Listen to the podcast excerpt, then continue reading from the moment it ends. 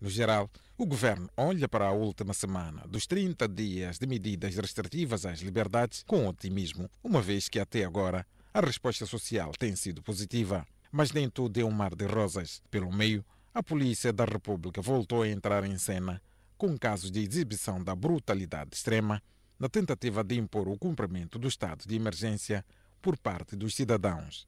Orlando Muduman é o porta-voz da corporação. O Comando-Geral da Polícia da República de Moçambique tem acompanhado com bastante desagrado esporádicas atuações que configuram excesso de zelo profissional por parte de alguns agentes da Polícia da República de Moçambique em alguns pontos do país, alegadamente para garantir o cumprimento das medidas decorrentes do estado de emergência em vigência no nosso país.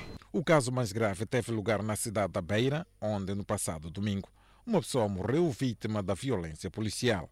O Comando-Geral em Maputo dá a mão à palmatória. O Comando-Geral da Polícia da República de Moçambique lamenta profundamente a morte daquele cidadão e endereça as mais sentidas condolências à família enlutada. O jurista Amadeu Uqueio lamenta que a imposição do estado de emergência chegue ao extremo de provocar mortes e diz que, mais do que penitências, o Estado deve indemnizar as famílias das vítimas. O Estado tem a obrigação de assumir o ato praticado pelo seu agente e deve obrigatoriamente indemnizar a família da pessoa lesada. Ao fim de 21 dias de estado de emergência, contas feitas indicam que pelo menos 400 pessoas foram detidas por incumprimento das medidas decretadas.